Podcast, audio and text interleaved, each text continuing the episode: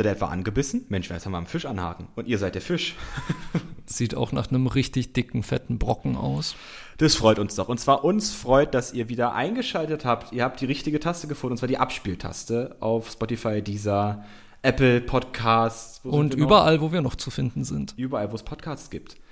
Hoffentlich überall, jetzt endlich überall. Wir sind ja gestartet mit nicht sonderlich guten Dingen. Ich glaube, das Apple Podcast kam ein bisschen zu spät. Kam tatsächlich ein bisschen zu spät, aber. Aber jetzt müsste alles dort sein, wo ihr es wollt, wo ihr uns haben wollt, wo ihr uns auf euren Ohren haben wollt. Und deswegen begrüßen wir euch zu Mal gucken das Film Doppel. Mit Ralf Döbele. Und Fabian Kurz. Wunderschön, dass ihr eingehört habt. Ich freue mich, ich finde richtig gut. Kann auch sein, dass gerade keiner hört, aber ist super. Ich freue mich generell, dass wir wieder hier sind und dass wir über zwei fantastische Filme heute sprechen werden, die durch ein Motto wieder verbunden sind. Eben, wir haben ja schon gesagt, wir haben euch am Haken und die Filme hatten uns am Haken. Und zwar geht es heute um Fische. So muss man das sagen, ja. Also ganz platt, und, also wie ein Plattfisch, wie eine Flunder, äh, geht's heute um. Wir sind die Plattenflundern, willkommen in unserem Aquarium. Genau. Geht's heute um, zum einen, halt, haltet euch fest, ein Fisch namens Wanda. Ganz, Man, also wirklich der platteste Titel in diesem, also genau, platter geht's. Man mag es nicht für möglich halten. Und es geht um Arizona Dream. Wunderbar. Wir haben gegenseitig uns wieder Filme mitgebracht, was ja schon, ne, kann man so sagen, ja. Kann man so sagen. Und ich habe einen Fisch namens Wanda mit gebracht. Eine britische Komödie von 1988, bin ich damit richtig? Korrekt. Ah, sehr gut. Und zwar ist die vom Mastermind der Monty Pythons John Cleese geschrieben, Regie für Charles Crichton, mit äh, Jamie Lee Curtis, Kevin Klein, John Cleese und dem wunderbaren Michael Palin, ebenfalls Mitglied der, der Pythons. Und ist eine wunderschöne britische Gangsterkomödie. Aber bevor wir über den Film eingehen, also ich habe mich gefreut, mal wieder eine Komödie gucken zu können. Es war mir tatsächlich auch ein Bedürfnis, weil ich denke, in den ersten vier Folgen haben wir uns schon sehr mit existenziellen Fragen auseinandergesetzt oder zumindest existenziellen Filmen, würde ich fast sagen. Und deshalb war es mir auch ein Bedürfnis, dass wir jetzt auch mal eine Comedy-Folge einschieben. Na, vor allem waren wir auch überwiegend im Horrorgenre tätig, ne? Also wir waren ja auch wirklich schon fast. Absichtlich oder unabsichtlich. Ja, sehr ins Düstere gerutscht. Und deswegen freue ich mich, dass wir heute mal was machen können, was, naja, aber ich finde das Schöne, es ist ja nicht mal leichte Kost. Ich finde das Tolle an, gerade auch an A Fish, ein Fisch namens Wanda. Ich wollte wieder A Fish called. A Fish namens Wanda. A Fish namens Wanda.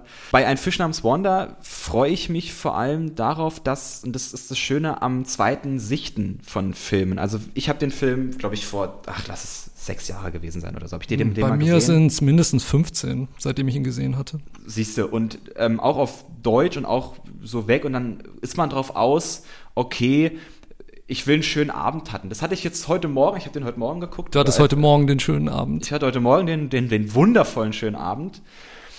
Aber ich fand das Schöne daran ist, dass man immer noch bei dem Sichten, und das ist auch das Tolle daran, dass wenn wir diesen Podcast aufnehmen, dass wir beide ja auch gucken, okay, was bringt dieser Film jetzt mit sich? Was macht er?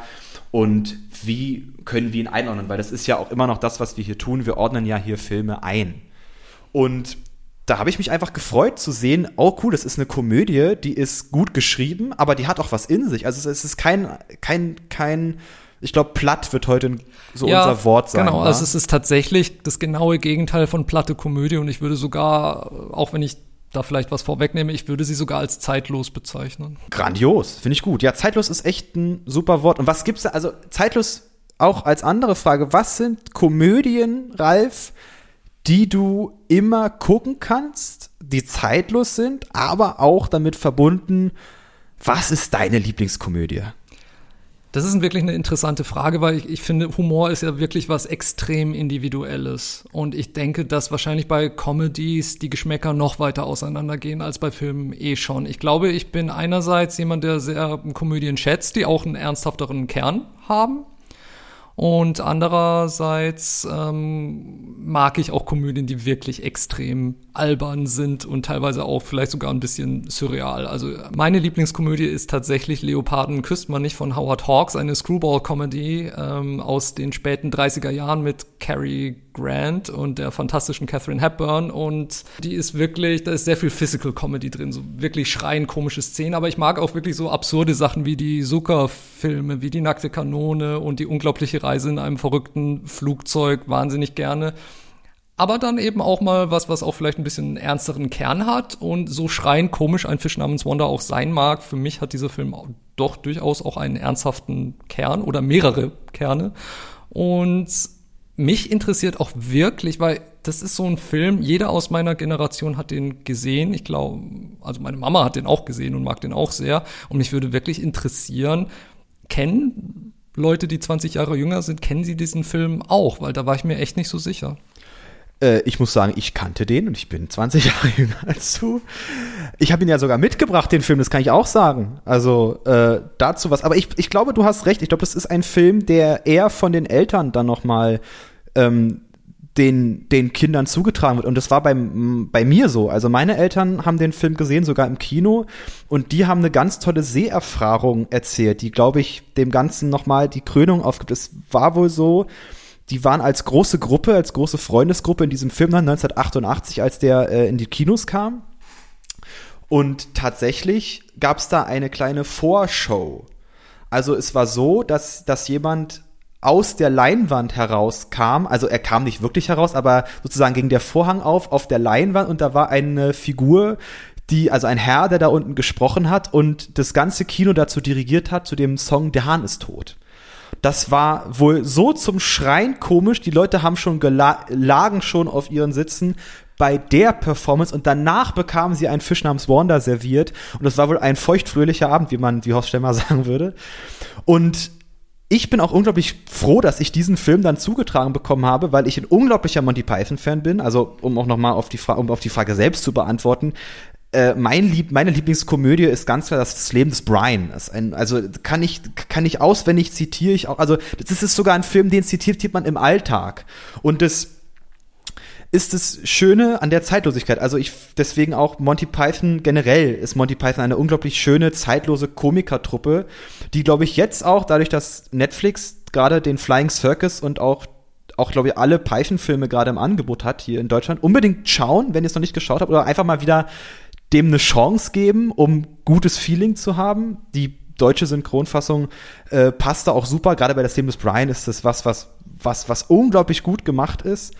Und umso glücklicher war ich, als ich damals, als es dann hieß, ein Fisch namens Wanda und ich sehe John Cleese, das Urgestein, beziehungsweise ich glaube auch der, der berühmteste Python, weil er ja danach auch im James Bond kurz Q gespielt hat, aber auch andere wichtige Rollen hatte, dass der es äh, geschafft hat, eine unglaublich gute Gangsterkomödie zu schreiben und an seiner Seite natürlich auch sein Kollege von Monty Python, der wunderbare Michael Palin, mein, ich muss es gestehen, mein Lieblings-Python. Uh lala. Umso besser dieser Film, über den ich jetzt schon schon im Voraus eine Lobeshymne gemacht habe. Wir wollen erstmal sprechen, worum genau. geht's. Nimm uns mit unter Wasser und erzähl uns, worum es geht. Hakt euch mal bei mir unter, ich gehe jetzt mal ein paar Schritte mit euch. Ein Fisch namens Wanda ist eine Gangsterkomödie eine Gangsterkomödie, die, also viele Gangsterkomödien ziehen ja ihre Comedy daraus, dass da irgendwas schief läuft. Aber der Raub an sich geht gar nicht schief. Also es geht um die, die Truppe von George Thomason, so heißt der werte Herr, gespielt von Thomas Georgeson. Komischerweise. Komischerweise, witziger Zufall. Der eine Truppe von äh, Gangsterfreunden zusammenschmeißt und zwar seine Freundin, seine ähm, äh, ja, also seine Bettpartnerin Wanda, die ihren Pseudobruder Otto aus den Staaten, also beide kommen aus den Vereinigten Staaten, und den äh, stotternden Tieraktivisten, Tierliebhaber Can. Diese vier rauben ein Juweliergeschäft in London aus und das klappt auch super. Also sie kriegen das auf geniale Art und Weise hin, diesen Raub durchzuführen und verstecken dann ihre Beute in einem Safe irgendwo in unter einer Londoner ähm, U-Bahn-Strecke. Äh, ja, diese U-Bahn-Bögen, ne? Ja, genau. Ja, ja, genau Ken, sowas. Kennen die geneigten Berliner vielleicht auch. So ähnlich sieht es aus. Was ist das, Wicht das, das Witzige an dem Film wird dann, oder beziehungsweise da, wo dann auch diese Gangsterkomödie, wo dann das Problem losgeht, wo es dann um, äh, wo es dann auch lustig wird, ist ganz klar der Fakt, dass die sich alle gar nicht mal so einig sind darum, was mit der Beute geschieht. Und das Schöne an dem ganzen Film ist, und wenn ihr den guckt, werdet ihr auch merken, das wichtige Wort oder die, das wichtige der wichtige Satz, der dort verwendet wird, ist, vertrau mir doch einfach mal. Und das Vertrauen funktioniert überhaupt nicht. Also die Figuren misstrauen sich äh, ähm, nach Strich und Faden. Und so kommt es, dass George selbst, nachdem sie die Beute zurückgebracht haben, nach ungefähr fünf Minuten schon wieder hinfährt und die Beute nimmt und woanders hinbringt. Und dann geht quasi eine Schnitzeljagd los, wie Jamie Lee Curtis, die die Wanda spielt, mit ihrem Bruder, der eigentlich gar nicht ihr Bruder ist, sondern die sind beide auch ein Liebespaar, die dann gegen George eigentlich sind und dieses Geld für sich haben wollen. Also jeder will das Geld eigentlich für sich und versucht dann, sich gegenseitig auszuspielen und auszuboten.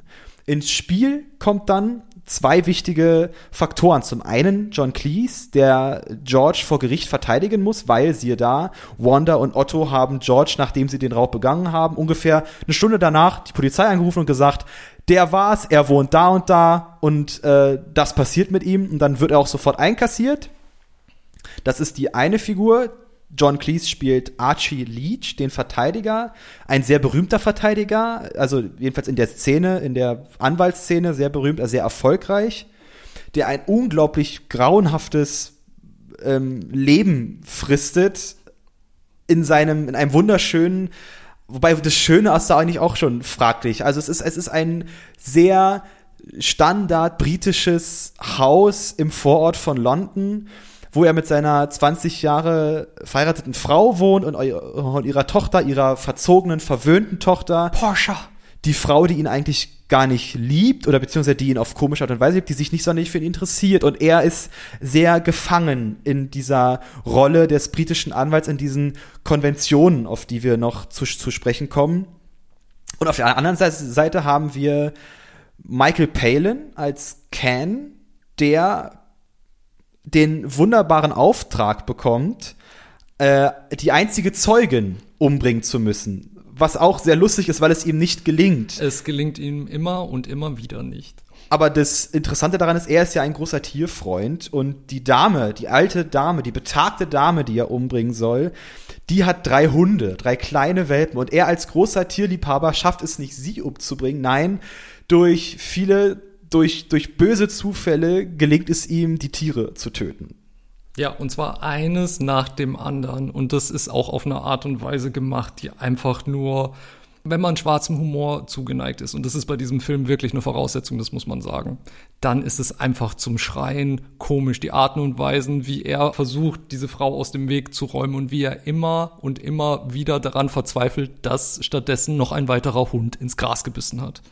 Und ich finde, das Schöne daran ist, dass er auch, also dieses Verzweifeln daran wird auch von Michael Palin wunderbar gespielt. Also er steht da an, also das Schöne ist, diese Dame, diese betagte Dame, die auch die, ähm, die Hunde, die begräbt sie richtig mit einem kleinen äh, Chor hinter sich, die dann äh, Dominus. Immer mit der gleichen Melodie auch. genau, die dann die Hunde zu Grabe trägt und äh, er ist davon so bestürzt, würde also am liebsten selber diese Hunde aus dem Grab holen, aber es, es ist halt äh, einfach das ist das Lustige an dem Film, weil es gelingt ihm nicht und er tötet halt Hunde auf eine unglaublich dämliche Art und Weise. Und ich muss auch wirklich eine Lanze für Patricia Hayes brechen, die diese Zeugin ähm, Eileen Cody spielt, weil sie spielt die auch wirklich. Sie ist ja wirklich die süßeste alte Lady, die man sich nur irgendwie vorstellen kann Süß? in dieser Rolle. Ja, schon. Also sie ist natürlich total verschroben und auch ein bisschen biestig, aber ich finde sie, sie ist für mich wirklich so die Verkörperung von so einer von so einer lustigen, schrägen alten Oma, der man eigentlich gar nichts Böses wünscht. Also zumindest es sei denn, aber du guckst mich gerade so an, als wünschst du ihr doch was Böses. Naja, aber also sie ist jetzt kein herzensguter Mensch. Ich meine, sie ist Nein, also das sie, aber Sie ist, sie ist mehr derjen, also sie ist mehr die Dame, die, der ich im Hausflur begegne, die mir mit ihrer äh, Zeitung, die sie gerade aus dem Briefkasten geholt hat, eins überhaut, weil ich äh, meine Schuhe neben äh, ähm, rechts neben die Fußmatte gestellt habe und nicht links daneben. Ja, aber Fabian, sowas macht man auch nicht. Hm. Ja, liegt da nichts vielleicht an mir. ich finde, ich finde sie sehr wundervoll in dieser Rolle. Und was ja eigentlich eine relativ kleine Rolle ist, aber sie hinterlässt trotzdem einen, einen bleibenden Eindruck. Da bin ich auch voll auf deiner Seite, na klar. Also ich finde sie, und das ist so schön an dem Film, äh, da ist auch jeder Funke gut besetzt. Also das ist was, das hat man nicht alle Tage, dass man wirklich bis in die kleinste Rolle sieht, oh, okay, cool, hier haben sie britische Darsteller, warum ich jetzt eigentlich britische sage, verstehe ich gar nicht. Na gut, weil es eine britische Produktion ist. Okay, aber es hätten ja auch andere Darsteller sein können. Äh, besetzt, die wirklich gut funktionieren. Also Geoffrey Palmer zum Beispiel ist einer, der hat in, das ist jetzt was, das ist ein kleiner Fun Fact, der spielt einen Admiral in den Pierce Brosnan James Bond Filmen. Ja, absolut, in Tomorrow Never Dies. Ne? Genau, der Morgen stirbt nie. Und ich glaube, er spielt sogar in einem Greenaway-Film mit. Ich bin ja großer Greenaway-Liebhaber und in ein Z und zwei Nullen von 19, oh Gott, ist das glaube ich 85. Ey, weh, ich sage jetzt was Falsches. Äh, 1985. Nicht, dass sie dir deine äh, Fanclub-Mitgliedskarte entziehen. Ah, das, äh, um Gottes Willen. Spielt er auch eine kleine Rolle mit, ähm, aber daher habe ich diesen Namen verbunden und war auch überrascht, ihn als großen äh, Richter da am Tisch zu sehen. Und er füllt die Rolle auch aus. Also wie gesagt, es ist jede Rolle gut besetzt, aber wir müssen bei unseren Hauptdarstellern bleiben. Unbedingt, vor allem auch bei der absolut niederschmetternd umwerfenden Jamie Lee Curtis, über die man, über, oder zu, über die zumindest ich nicht genug Positives in diesem Film sagen könnte. Sie ist einfach so lustig und verführerisch und bezaubernd und arbeitet genau wie alle Gangsterfiguren eigentlich nur für sich selbst oder fast alle Gangsterfiguren. Auf ähm, Ken trifft es ja nicht wirklich zu. Aber sie tut das in einer so unglaublich souveränen, unnachahmbaren Art und Weise, dass man einfach komplett auf ihrer Seite ist, dass man sie einfach nur anfeuern möchte. Und selbst ich muss sagen, meine Güte, ist sie verführerisch in diesem Film. Das ist der Wahnsinn. Alle anderen Charaktere sind Männer und diese Männer liegen dieser Frau zu Füßen und sie weiß es ganz genau, sie weiß mit ihren Waffen zu spielen, mit den Waffen der Frauen und füllt diese Rolle auch darin unglaublich gut aus und weiß weiß ihre Schönheit einzusetzen, weiß ihre aber auch gerade Otto auch gegenüber ihre Klugheit und ihren Scharfsinn einzusetzen. Sie ist eine ganz gute Taktikerin, sie weiß ganz genau, was sie will und beeindruckt da, glaube ich, die Männer und die Männer um sie herum, die alle meinen, sie wären die großen Köpfe, die großen Intellektuellen, die aber kläglich an sich selbst scheitern. Bis ja. auf John Cleese und Ken, die gar nicht mal so, also die, die ihrem Charme zwar erliegen, aber ich glaube, andere Prioritäten setzen als zum Beispiel George und Otto. Das ist tatsächlich interessant. Also ich finde auch so unzufrieden, obwohl vielleicht ist er am Anfang gar nicht unzufrieden, er ist es einfach nur so gewohnt, so gewohnt Archie Leach in seinem normalen Leben so vor sich hin trottet, ist es doch erstaunlich, wie also er ist natürlich auch absolut bezaubert von Wanda, aber es ist wirklich erstaunlich und wunderschön zu sehen, wie souverän er ihr gegenüber auftritt, dass er ihr absolut gewachsen ist und deshalb funktioniert die Beziehung zwischen den beiden. Und obwohl ähm, Wanda eigentlich auch nur sehr pragmatische Dinge mit ihrer Beziehung zu ihm verfolgt, spürt man einfach durch die Chemistry zwischen den beiden und auch durch die Art und Weise, wie er auf sie reagiert und wie, wie toll er mit ihr umgeht und auch wie respektvoll, dass das einfach mehr ist, auch wenn die beiden es am Anfang selbst nicht wissen. Ich würde gerne darauf eingehen, was der Film auf der inszenatorischen Ebene baut. Also der Film ist gemacht von einem Charles Crichton. Ich glaube, der hat überwiegend Fernsehfilme gemacht in England, ist gar nicht mal so berühmt, hat auch, also kommt aus dem Komödienfach und hat sogar diesen Film, glaube ich, posthum rausgebracht. Der ist, äh, der war schon sehr betagt, als er den gedreht hat, glaube ich, über neun, also über 70 und konnte die Premiere, glaube ich, gar nicht mehr miterleben, aber war für seine Regie Oscar nominiert, wo ich noch mal jetzt beim bei dem sehr frischen Sichten geguckt habe, okay, warum eigentlich? Und ich muss sagen, Charles Crichton schafft es, das, was John Cleese in seinem Drehbuch geschrieben hat, wie diese britische Society aufgebaut ist, die schafft es, also Charles Crichton schafft es das durch seine Bilder, obwohl sie nicht sonderlich farbenfroh sind. Also sie sind ziemlich realistisch abgefilmt, aber ich er glaube tatsächlich ein wichtiger Punkt ist, dass sie nicht besonders farbenfroh sind, um diese britische Realität ähm, und diese Thematik auch einzufangen. Und genau, also er schafft es, er schafft es durch Bildkomposition, würde ich eher sagen, und auch durch gute Schnittarbeit. Es gibt eine wunderbare Szene, die ganz klar emanzipiertes Amerika, also im weitesten Sinne sprechen wir jetzt hier, emanzipiertes Amerika zeigt und ähm, nach John Cleese ein verkorkstes, in Schranken gewiesenes, thatcherisches Großbritannien. Und zwar ist es die Sexszene zwischen Otto und Wanda. Stichwort Due Cupole Grande della Cattedrale de Milano. Sehr gut, weil, dazu ist noch am Rande zu beobachten, Otto, der von sich selbst behauptet, er sei Italiener oder hätte italienische Vorfahren. Ich glaube, der hat die sogar auch. Das ist, das ist nicht mal. Das weiß ich gar nicht, aber man merkt halt schon, dass wenn er Italienisch spricht, also Wanda liebt das, sie liebt es, wenn man mit ihr Italienisch spricht und Russisch spricht und da kann sie eigentlich gar nicht an sich halten. Na, sie wird ja, na, sie regelt sich ja regelrecht. Das ist ja richtig. Also Absolut. Aber er ähm, er kann halt nur so ein paar italienische Phrasen aneinander äh, koppeln. Also irgendwann kommen dann halt auch die Spaghetti Napoli hinterm Ofen vor oder so, während Archie Leach aber halt ganz einfach von 0 auf 100 fließend Russisch mit ihr spricht.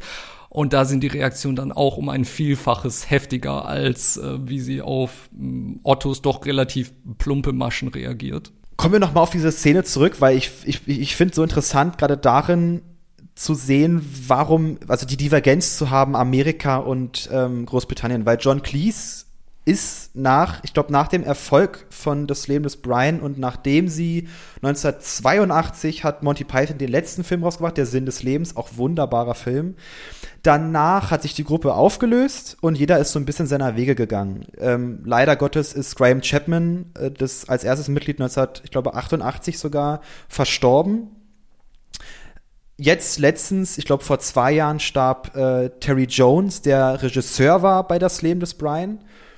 Es existieren also noch, ganz kurz nochmal, um Monty Python mal kurz zusammenzufassen, es, es existiert noch Terry Gilliam, der nach der Python-Phase als unglaublich, wie ich finde, talentierter Regisseur zutage kam. Er hat Filme gemacht wie Brasil, eine dystopische Komödie, König der Fischer, ein Film mit äh, ähm, Robin Williams und Jeff Bridges sollte sogar Regie führen. Ein, er war die Wunsch-Regie-Position äh, von J.K. Rowling für Harry Potter.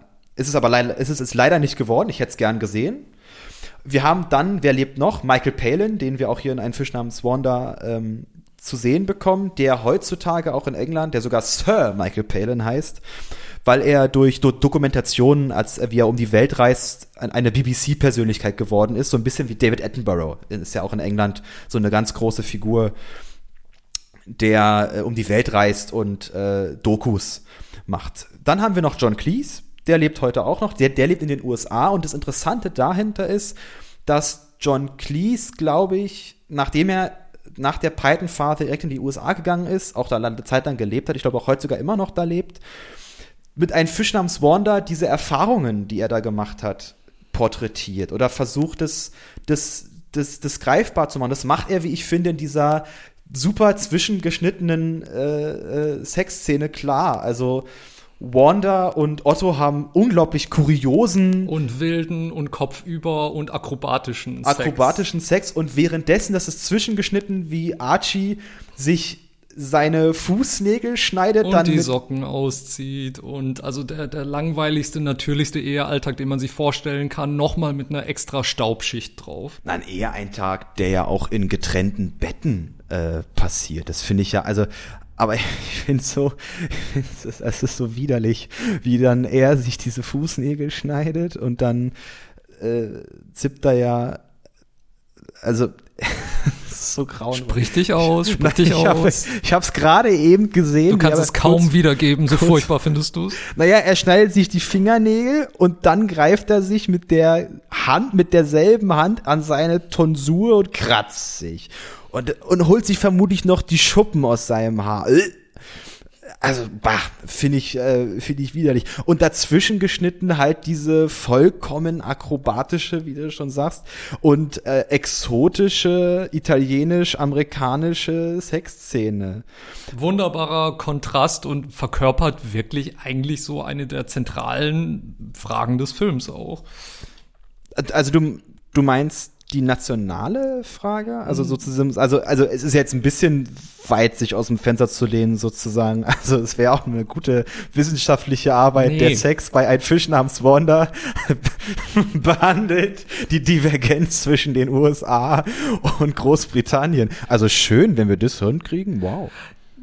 Ich denke eher, dass der Sex und die Art und Weise, wie er gezeigt wird, exemplarisch dafür steht, schon natürlich auch für den Unterschied zwischen USA und Großbritannien und natürlich wird der auch betont, gerade durch die beiden amerikanischen Figuren, die in diesen Film einbrechen, sozusagen. Aber Konvention ist, glaube ich, ein wichtiges Stichwort, denn auch die amerikanische Seite kommt ja mit Konventionen. Also man hat nicht nur diesen tristen, grauen, staubigen Ehealltag und diese äh, Brick-Landschaften von, von London oder Großbritannien, sondern man hat ja auch Otto, einen Amerikaner, der ständig glaubt, mehr zu wissen, als er tatsächlich tut. Und das ist ja eigentlich auch schon ein amerikanisches Klischee. Also so nach dem Motto, man weiß von allem nur so ein bisschen, tut aber so, als kenne man sich prima aus. Und das ist in gewisser Weise auch eine Konvention, von der sich Wanda, die sich von Archie sehr angezogen fühlt, von der sich Wanda nach und nach auch weiter wegbewegt und weiter entledigen will. Also genauso sehr wie Archie im Lauf dieses Films von der britischen Konvention weg möchte und es auch sehr schön sagt in, in einem Satz, wo er sagt, wir haben so viel Angst, uns lächerlich zu machen, deshalb sind wir alle so tot. Und davon möchte er entkommen. Und gleichzeitig, glaube ich, möchte Wanda trotz aller pseudo-italienischer Vorzüge, die Otto bietet, auch wirklich davon weg und möchte lieber zu dem ähm, echten, fließig, fließend russisch sprechenden ähm, Engländern. Genau. zu fließend, sie möchte spezifisch zu fließend russisch sprechenden Engländern. Wer kann das nicht nachvollziehen? Ich finde schön die Konvention darin, vor allem bezogen auf die USA und deswegen auch das Zeitlose an dem Film. Ich habe mich sehr an den Trumpismus erinnert gefühlt, als ich das gesehen habe. Also Otto passt da perfekt in Er passt da erschreckend rein. Und wieder haben wir eine recht üble Figur tatsächlich, die, die wahnsinnig gerne Nietzsche studiert und liest anscheinend. Das stimmt. Richtig, wir haben wieder, also irgendwie haben wir es mit dem. Es kann schon sein, ne? Also zur Erinnerung, wir hatten auch schon in der zweiten Folge mit dem Bösewicht in dem Hitchcock-Film Rope, hatten wir eine wirklich durchtriebene Figur, die, ähm, die wahnsinniger Nietzsche-Fan war. Und hier ist es mit Otto auch wieder so, der sich, ähm, der sehr genau Nietzsches Buch Jenseits von Gut und Böse zu studieren scheint und dann auch gleich versucht, das praktisch auf sein Leben und auf seine Gangsterkarriere anzuwenden. Was ihm aber nicht gelingt. Also. Nicht wirklich. Na, das das Interessante bei Otto ist, dass er Nietzsche, wie auch alles andere im, im Leben, für sich auslegt, aber vollkommen am Kern der Sache vorbei. Es ist wie so ein Accessoire, es ist wie so ein Lifestyle-Ding, mit dem er sich schmückt, aber das, obwohl das ist vielleicht auch gar nicht fair. Ich glaube, er glaubt es zu durchdringen, weil er gar nicht weiß, wie man etwas tatsächlich durchdringen kann. Wir sprechen wirklich über diese Form von Oberflächlichkeit, die ja auch noch auf andere Sachen ähm, ähm, anwendet. Also wenn er mit seinem Samurai-Schwert vor dem Spiegel übt und man merkt ganz genau, es geht ihm nicht wirklich um die Kampftechnik, sondern es geht ihm darum, sich selbst schwitzend mit halbfreiem Oberkörper zu bewundern, damit er sieht, oh, guck mal, wie toll ich bin.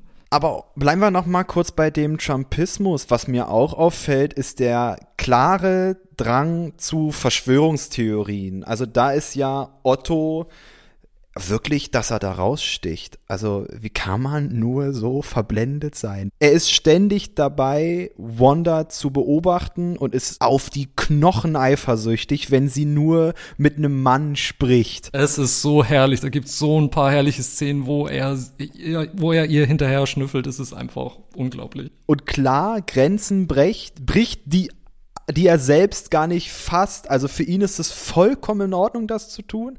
Und dann geigt ihm Wanda in einer Szene wunderbar die Meinung und sagt ihm auch Dinge wie, ähm, die London Underground ist keine Terrororganisation. Ich hab's nachgeprüft. Und er sitzt dann da wie so ein kleines, bockiges Kind. Man erinnert sich an die kleinen Doppel, äh, ähm, Trump-Karikaturen, wie, wie der Amerikaner böse von, von der ähm, tadelnden Mutter wegguckt und er das einfach nicht akzeptiert. Also, für, also er, er weiß es durch Wanda vermutlich, okay, das, was ich da denke, ist einfach von den Fakten her falsch, aber who cares? Für mich ist das Wahrheit. Und deswegen ist dieser Film so zeitlos. Und das gefällt mir darin, weil ich glaube, dass zum einen man also äh, wir müssen auch fassen, wann wird, wann kam dieser Film raus? 1988 hatten wir gerade ähm, in den USA Ronald Reagan Und ja, es war das Ende der Reagan-Ära. Das Ende der Reagan-Ära und ich glaube auch das Ende der Thatcher-Ära in oder begann die da gerade erst? Ich bin ein bisschen nicht so bewandt. Nee, Thatcher war noch ein bisschen länger am Ruder. Die spielte ja dann auch eine, eine Rolle in der deutschen Wiedervereinigung, beziehungsweise hatte sie sich ja auch bemüht, diese Wiedervereinigung zuerst zu blockieren. Aber es war, es ging schon dem, dem Ende entgegen. Eine Zeit, es war eigentlich, 1988 ist für mich schon so auch der Beginn einer Zeitenwende, weil so dieser Überschwang auch der Reagan-Jahre in den USA langsam auch immer mehr so in so wirtschaftliche Stagnation und, und größeres Elend und so abrutschte. Gut, also man kann sagen, die Thatcher-Ära und der Thatcherismus war ja zu der Zeit, wo John Cleese diesen Film gedreht hat, beziehungsweise Charles Crichton hat den gedreht, aber John Cleese hat das Drehbuch ja geschrieben und ist da auch, glaube ich, ähm, der, der, der Kopf hinter der Sache. Ist das schon ein Zahn der Zeit, der da so ein bisschen gezogen wird oder an dem so ein bisschen rumoperiert wird? Was ich ja unglaublich schön finde, weil es auf die heutige Zeit bezogen ein unglaublich von den Charakteren her zeitloser Film ist. Und ich muss sagen, der Charakter, der mir am meisten gefällt, nicht nur, weil ich unglaublicher Michael Palin-Fan bin, sondern weil ich auch selber stottere. Also das ist, ich bin von Glück überhäuft, dass ich das hier nicht so tue, aber man merkt es, glaube ich, manchmal. Aber ich selbst hatte auch wirklich mal mit Stottern zu kämpfen und dann kam Michael Palin als dieser Figur, der ja wirklich ein, also vom Stottern richtig gepeinigt ist und diese Figur aber wunderbar ausschmückt und ausfüllt, indem, also dieses Makel macht er sich zu, zu eigen schon fast in seiner, also das ist die Wand, die versucht durchbrochen zu werden, was die Männer mit Gewalt versuchen, also sie brüllen ihn an, wenn er das äh, macht, wenn er stottert, aber er kann nicht anders. Und Wanda, witzigerweise, weiß die Waffe der Frau einzuführen, sie küsst ihn einfach und schon hat er einen ganz traumatisierten Gesprächsfluss und äh, kann wahre Sätze bilden, weil er, glaube ich, vielleicht im weitesten Sinne gerade diese Figur ist, diese verunsicherte, diese in Schranken gewiesene Figur einer Identität, die er nicht ausleben kann. Also er auch als großer Tieraktivist sticht da, glaube ich, auch sehr raus aus diesen Bri britischen Konventionen, ich will mein äh, Bloody Steak am Samstag essen ja, und man kann auch, ähm, man kann seine Emotionen auch einfach so nachvollziehen. Also man kann nachvollziehen, dass er so reagiert, wenn Jamie Lee Curtis ihn auf diese Art und Weise küsst. Und man kann auch nachvollziehen, als er am Schluss zur Dampfwalze greift, um gegen Otto nachhaltig vorzugehen. In einer wirklich grandiosen Szene auch, die für mich auch persönlich die Frage aufwirft, so, hm, okay, das ist ein wahnsinnig toller gigantischer Showdown zwischen den beiden. Als ich zuletzt auf dem Flughafen Heathrow war, war da ein bisschen mehr los mit, mit, mit Fahrzeugen, mit Leuten, die da auf dem Flugfeld rumliefen, aber das trägt einfach nur zur grandiosen äh, Surrealität des Ganzen bei. Aber auch in, auch in dieser Szene ist Ken ein absoluter Held. Diese Figur ist ein absoluter Held dieses Films neben Wanda und Archie und man. Aber auch Otto. Ich finde, das Schöne an dem Film ist, ist auch ein bisschen das Happy End, weil es nimmt in seiner Happy Endhaftigkeit das Happy End aufs Korn, das Happy End an sich. Das werdet ihr merken, wenn ihr das seht. Das ist wunderbar geregelt von John Cleese.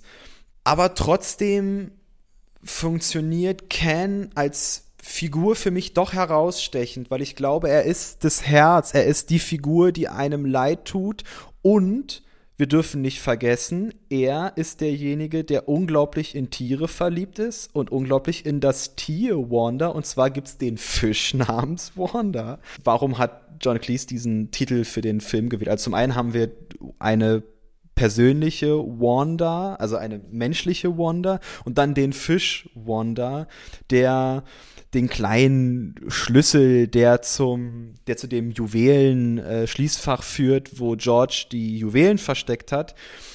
Ähm, Wanda schwimmt in diesem Aquarium und ist auch das finde ich das Interessante, ist das Gleichnis, glaube ich, zu Jamie Lee Curtis.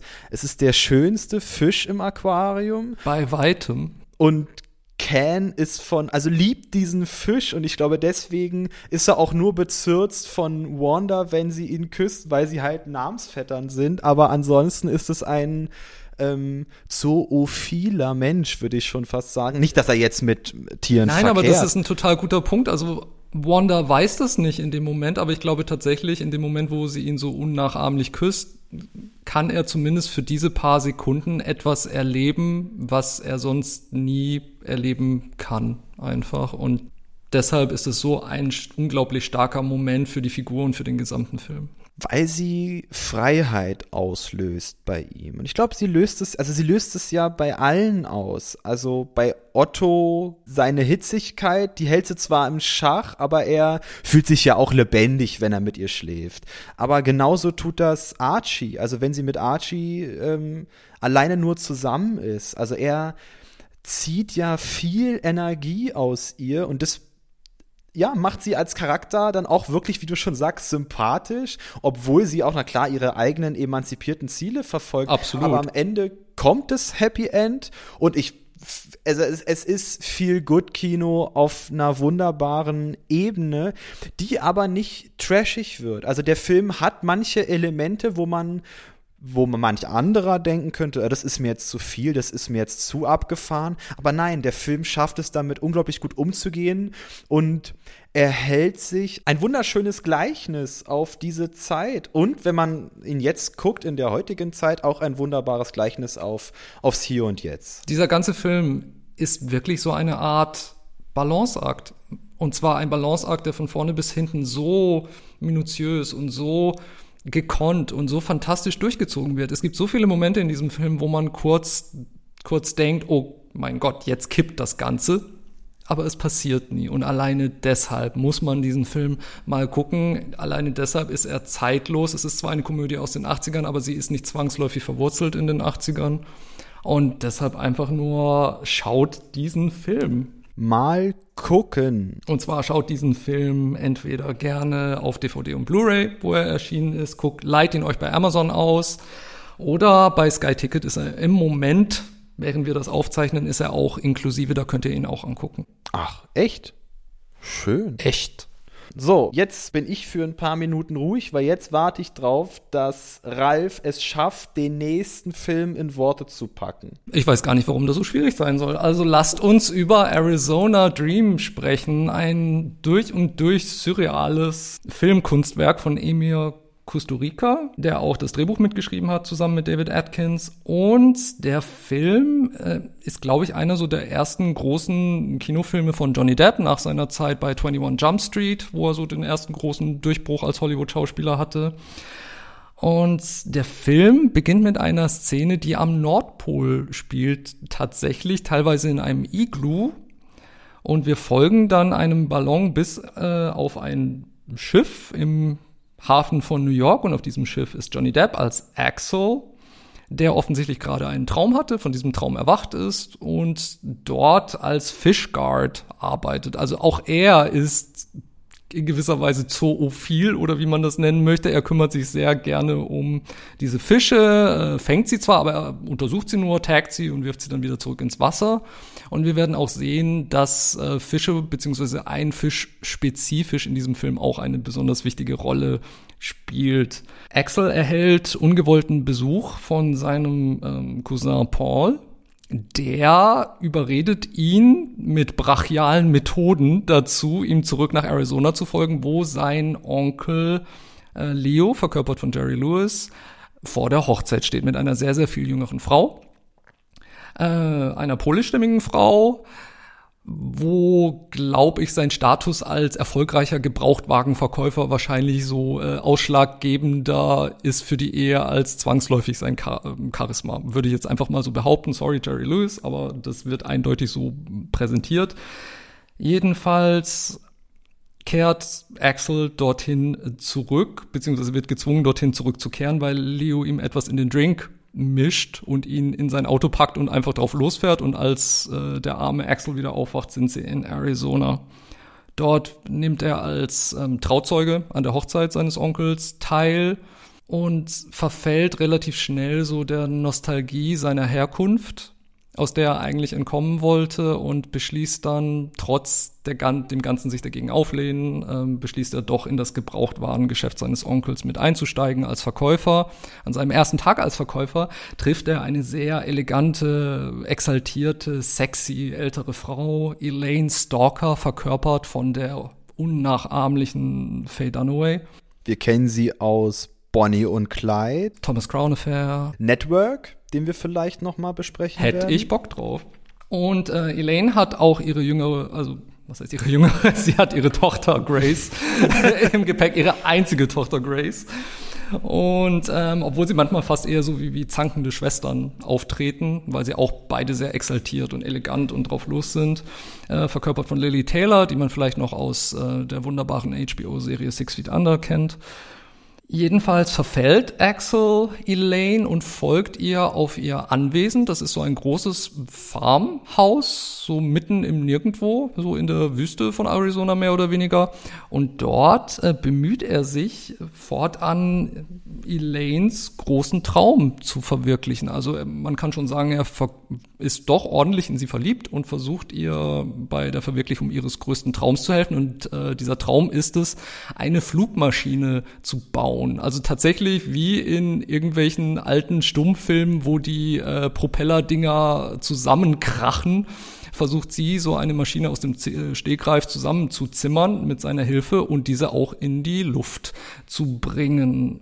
Zeitgleich ist die ganze ähm, Dynamik zwischen ihr und Axel und Grace, die auch einen ganz bestimmten Traum verfolgt, sehr angespannt den ganzen Film über und es entwickelte sich so eine Art Dreiecksbeziehung, wobei man insgesamt äh, sagen kann, dass, glaube ich, jede dieser Figuren einen ganz bestimmten Traum verfolgt und auch an diesem Traum scheitert aus diversen Gründen. Das wäre meine doch gar nicht so schwierige Zusammenfassung. Ich muss den Hut ziehen. Du kriegst das immer am laufenden Band hin. Das ist unglaublich. Ich weiß, dass ich da ein bisschen holpriger bin aber ich gehe worauf wieder ein? Auf die Inszenierung. Man kennt mich. Emir Kusturica ist ein bosnisch-herzegowinischer Regisseur. Herzegowinarisch? Abgesehen vom Adjektiv stimmt das. Ja, okay. Er ist Regisseur.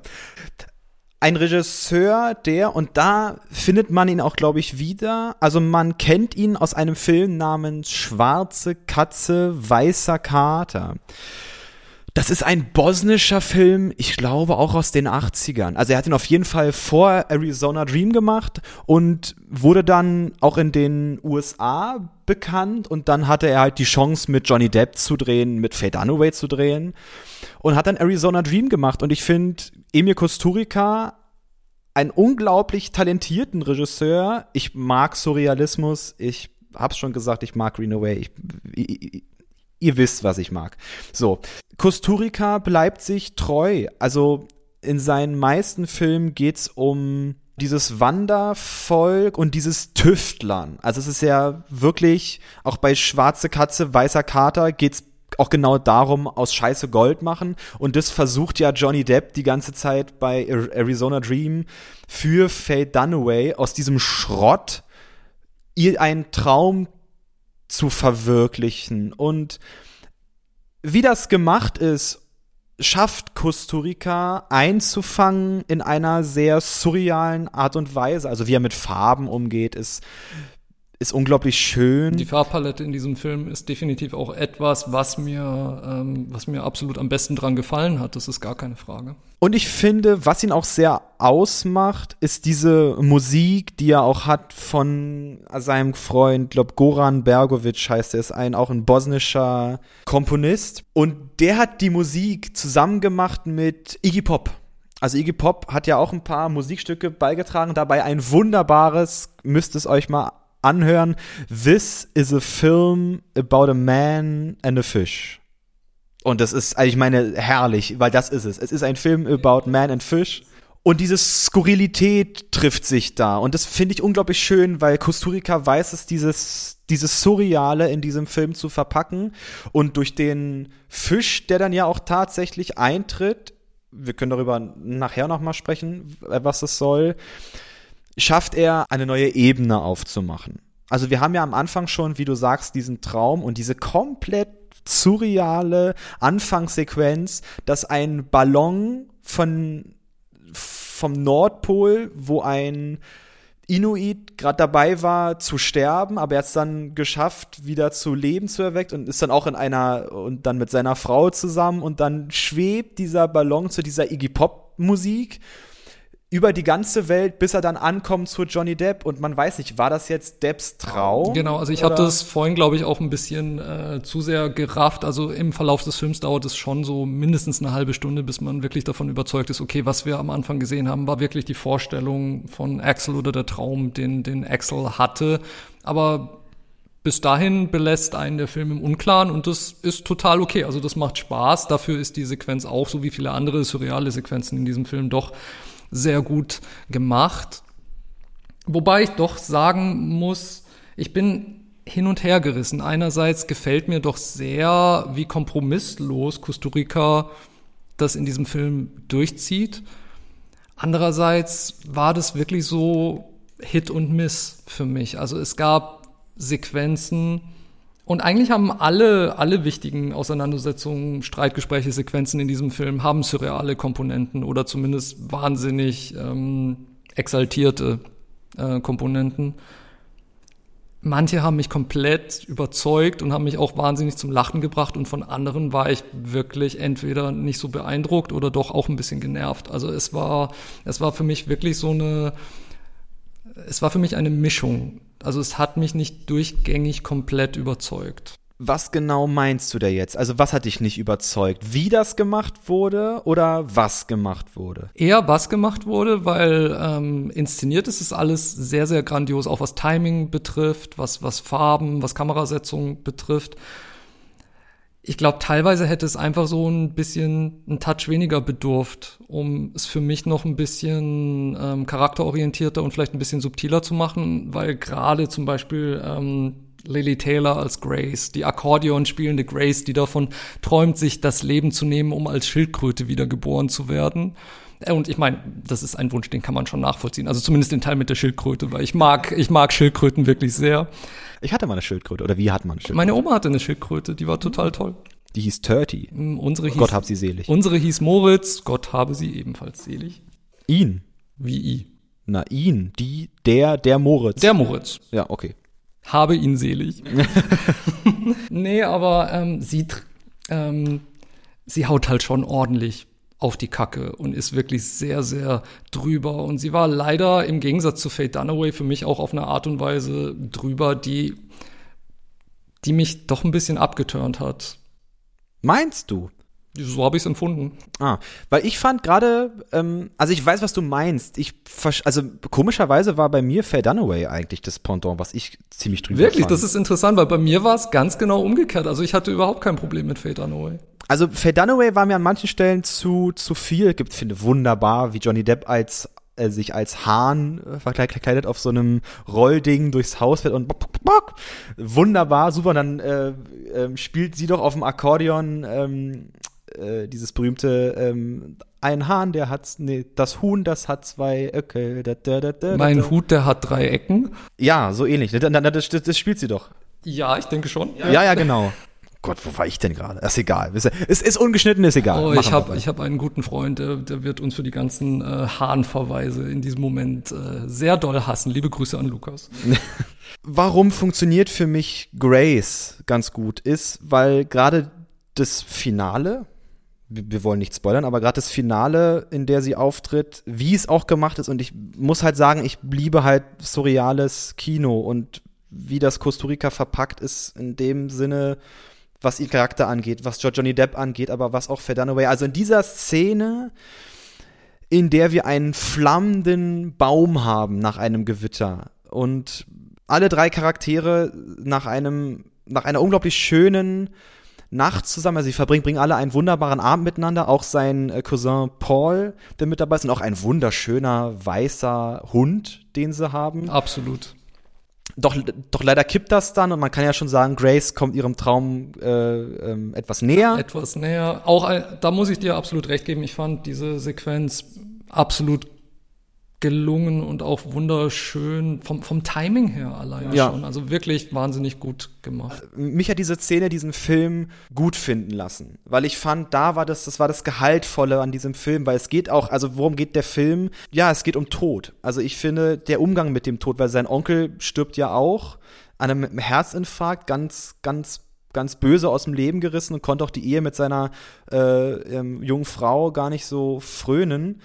Und das Schöne ist, und da kommen wir auf diesen Fisch, immer wenn jemand stirbt bei Arizona Dream, haben wir plötzlich einen Fisch, der schwebt, der durch die Luft schwebt. Ja, wahnsinnig. Eine unglaubliche Verbindung von Komik und Poesie.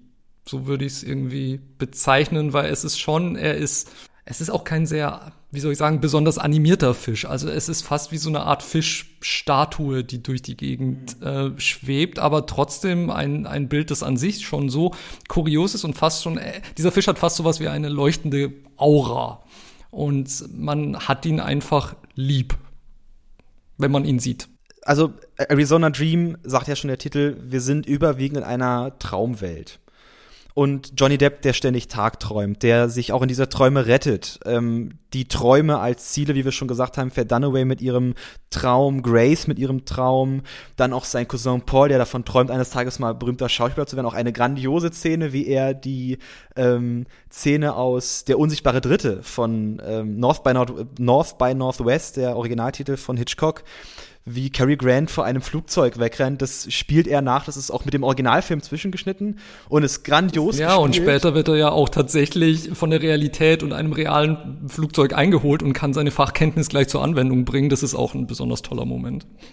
Und da finde ich es schön, dass der Film genau das auch trägt. Also es bleibt bei diesem Traum. Also ich glaube, der ganze Film ist Traum. Ich glaube, also es geht, es ist schwer zu fassen in diesem Film, was ist Realität, was ist ähm, ähm, Surrealität.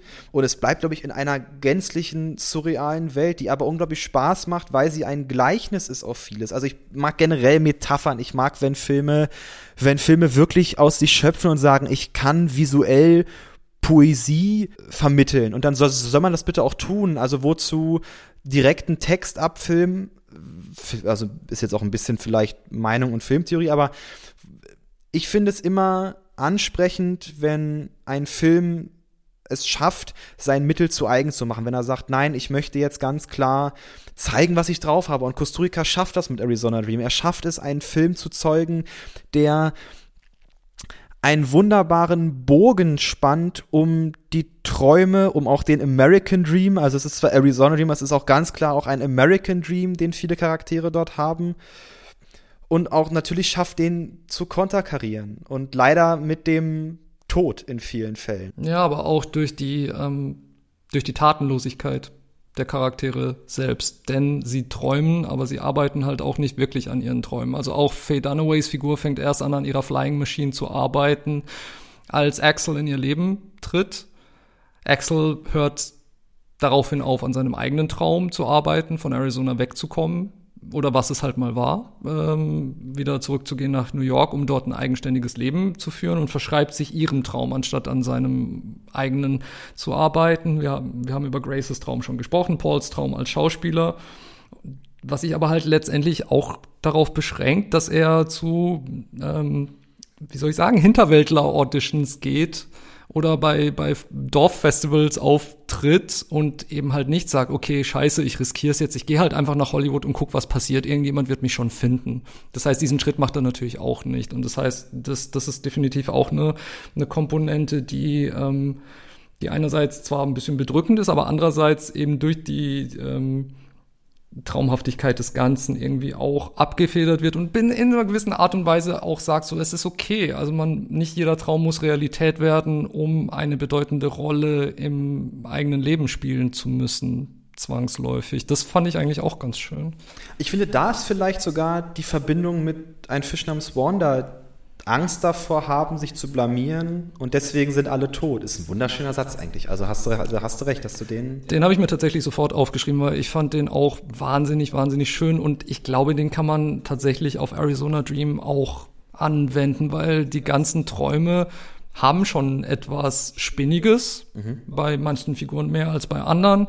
Aber letztendlich glaube ich auch, dass diese Figuren wahrscheinlich sehr in sich gefangen sind und, und bis zum gewissen Grad auch nicht anders können. Und wenn sie es versuchen würden, dann würden sie da vor dem Versuch schon vor Schreck in sich zusammenfallen, wahrscheinlich. Also mir hat der Film, vielleicht auch abschließend, wirklich viel gegeben, gerade darin, dass ich halt solchen, solchen Surrealismus mag, aber auch im Charakter. Komischerweise finde ich Tiere im Film und unglaublich, also jetzt mal vom, vom, vom, vom Fakt des Fisches mal weg, aber ich finde diesen Hund unglaublich schön und auch eine unglaublich tolle Art und Weise, wie Kusturica ihn in seinem Film fortet. Also dieser Hund, Ricky Gervais hat mal einen tollen Satz gesagt, also der Komiker Ricky Gervais hat mal gesagt, ähm, äh, wir verdienen Hunde nicht. Also der Mensch verdient den Hund nicht. Und, ein wen und, und, und, und so ging es mir auch bei Arizona Dream. Also ein Hund, der es gibt ja oft diese Beispiele von Filmen, wo dann ein Hund auftritt. Hachiko ist also ein Beispiel, wo dann äh, der Hund auch im Geschehen mit drin ist und eingreift. Aber hier haben wir einen Hund, der beobachtet, der mit dabei ist und während der Fisch wegfliegt und für etwas und für Vergänglichkeit und für also in dem Song von Iggy Pop über diesen Film heißt es, der Fisch denkt nicht nach, der Fisch weiß alles. Und so wird dieser Fisch inszeniert, der, der Fisch fliegt, in den, fliegt im Himmel und weiß, worum es geht. Aber im Song heißt es, dass Menschen denken und dass auch Hunde denken und dass Kühe denken. Also alle sind, alle, alle, die auf der Erde leben, sind denkende oder glaube ich auch an Land leben, sind denkende Individuen und der Fisch, der Fisch denkt nicht, der Fisch weiß. Und das Schöne an diesem Hund ist, dass ich glaube, dieser Hund auch denkt. Also in diesem Film präsentiert Kusturica diesen Hund als eine Figur, die all den Charakteren, glaube ich, zum einen Ruhe gibt, weil sie, weil der Hund einfach nur daneben sitzt und nicht viel tut. Er ist einfach nur da, aber er ist für mich komischerweise, es ist sehr, sehr skurril zu fassen. Ich hoffe, dass, dass, dass, wenn ihr den euch anguckt, dass ihr da vielleicht das mal ein bisschen im Hinterkopf habt und danach gerne mal kommentiert, was ihr denn davon haltet. Das würde mich auch freuen weil ich glaube, dass dieser Hund eine Bedeutung hat. Und manchmal das Schöne am, am Film gucken und das Schöne auch an, an, an meiner Tätigkeit an der Uni, am, am, am, Film analysieren ist, manchmal kommt man einfach nicht drauf. Manchmal weiß man auch nicht, wofür die Dinge stehen. Aber ja, aber solche Filme sagen auch, dass es okay ist, das ja. nicht zu wissen. Das ist auch gar nicht der springende Punkt. Ich glaube, das ist ein Film, den muss man tatsächlich selbst erleben da kann man sich kaum auf Zusammenfassungen und Beschreibungen verlassen, auch wenn ich für meine Beschreibung gerade ein Lob erhalten habe. und ich will nicht lügen, ich hatte teilweise auch in manchen Sequenzen Mühe mit dem Film. Und mir ist er letztendlich auch zu lang. Aber gleichzeitig bewundere ich die und das meine ich jetzt nicht negativ. Ich bewundere wirklich die Kompromisslosigkeit, mit der dieser Film gemacht ist und die Schönheit in diesem Film gemacht ist und einfach auch, dass es ein Film ist, der nicht holzhammermäßig sagt, das bin ich, darum geht es, zwangsläufig, sondern ich glaube, das ist tatsächlich ein Film, der für viele Leute ganz unterschiedliche Dinge sein kann und alleine deshalb sollte man ihm mal eine Chance geben. Unbedingt. Also ich kann das nur unterstützen. Für mich muss ich sagen, Arizona Dream, ich habe dem, glaube ich, fünf von fünf gegeben bei Letterboxd. Das ist so eine App, wo man Filme bewerten kann. Weil ich doch echt davon begeistert war. Ich finde es ganz komisch, weil dieser Film, ja, mich einfach. Ich finde diese Thematik, wie mit dem Tod also wie mit dem Tod umgegangen wird, wie das inszenatorisch aufgearbeitet wird von Kusturica, unglaublich schön, unglaublich greifbar. Ich habe leider noch nicht die anderen Filme von ihm geguckt. Schwarze Katze, Weißer Kater wäre vielleicht mal was fürs Doppel, damit ich das endlich mal mache. Ich bin dafür. Wir können Herrn Kusturica gerne nochmal mit ins Boot holen, wenn wir uns den nächsten Fisch angeln. Doch bis dahin müsst ihr euch erstmal diesen Fisch an Land ziehen. Arizona Dream ist leider nicht bei den großen gängigen Streaming-Portalen mit inbegriffen, aber bei Arthouse Plus, das ist ein Channel, den man bei Amazon Prime buchen kann ich glaube, das kostet irgendwie 3,99 im Monat oder so.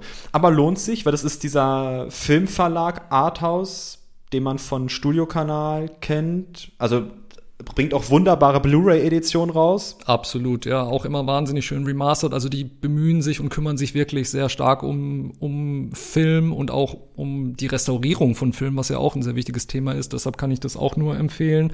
Und ansonsten greift zur DVD, greift zur Blu-ray. Die Farben sind zu schön, greift vielleicht lieber zu einer Blu-ray. Und sonst auch natürlich leihen oder kaufen bei Amazon. Und allen anderen äh, großen Anbietern. Maxdome hat ihn auch. Also macht, macht, macht. Ihr Lieben, Mensch, Mensch, Mensch, Mensch, Mensch. Es war mir wieder ein riesiges Vergnügen. Ach, und mir auch. Mensch, Ralf, ich danke dir, dass wir das heute wieder zusammen gemacht haben. Auch wenn wir vielleicht nicht rausfinden konnten, wie viel der Fisch eigentlich kostet. Das stimmt. How much is the fish, ne? die ewige Frage, die große philosophische Frage, an der sich schon so viele Künstler abgearbeitet haben. Wir werden sie heute nicht klären, aber man sollte immer weiter versuchen, sie zu klären. Das war Mal gucken, das Filmdoppel. Wir haben euch lieb. Bis zur nächsten Woche. Dude, schau dich doch mal um. Du bist mittendrin. Thank